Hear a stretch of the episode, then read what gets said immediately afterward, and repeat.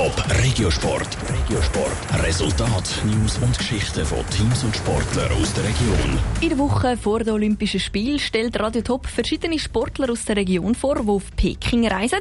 Heute ist es der Zürcher Snowboarder David Hablützel. Der 21-Jährige hat aber eben ein Handicap.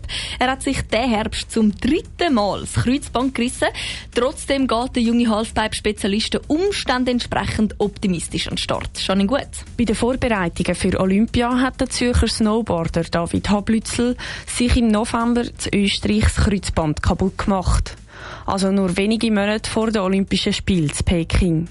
Das soll ihn aber nicht abhalten vor den Olympischen Spielen.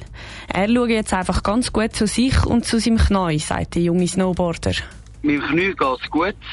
Ich nehme mir sehr viel Zeit für das und das heisst gerade, ich bin wie momentan gerade dran, einen Knieaufbau zu machen, neben dem, dass ich noch einfach meiner Karriere und der Hauptsaison allen Wettkämpfen nachgegangen.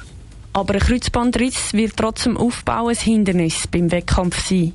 Aber nicht teilnehmen nach diesen Vorbereitungen käme für den Zumiker nicht in Frage. Ich bin genug fit, um meine Tricks sicher abzurufen und das ist die Hauptsache. Also ich werde genau das machen, was ich kann und mit dem bin ich genug fit, um dort teilzunehmen. Teilnahme hat er sich also gesichert. Aber ist dann eine Medaille überhaupt noch erreichbar? Der David Hablützel bleibt positiv.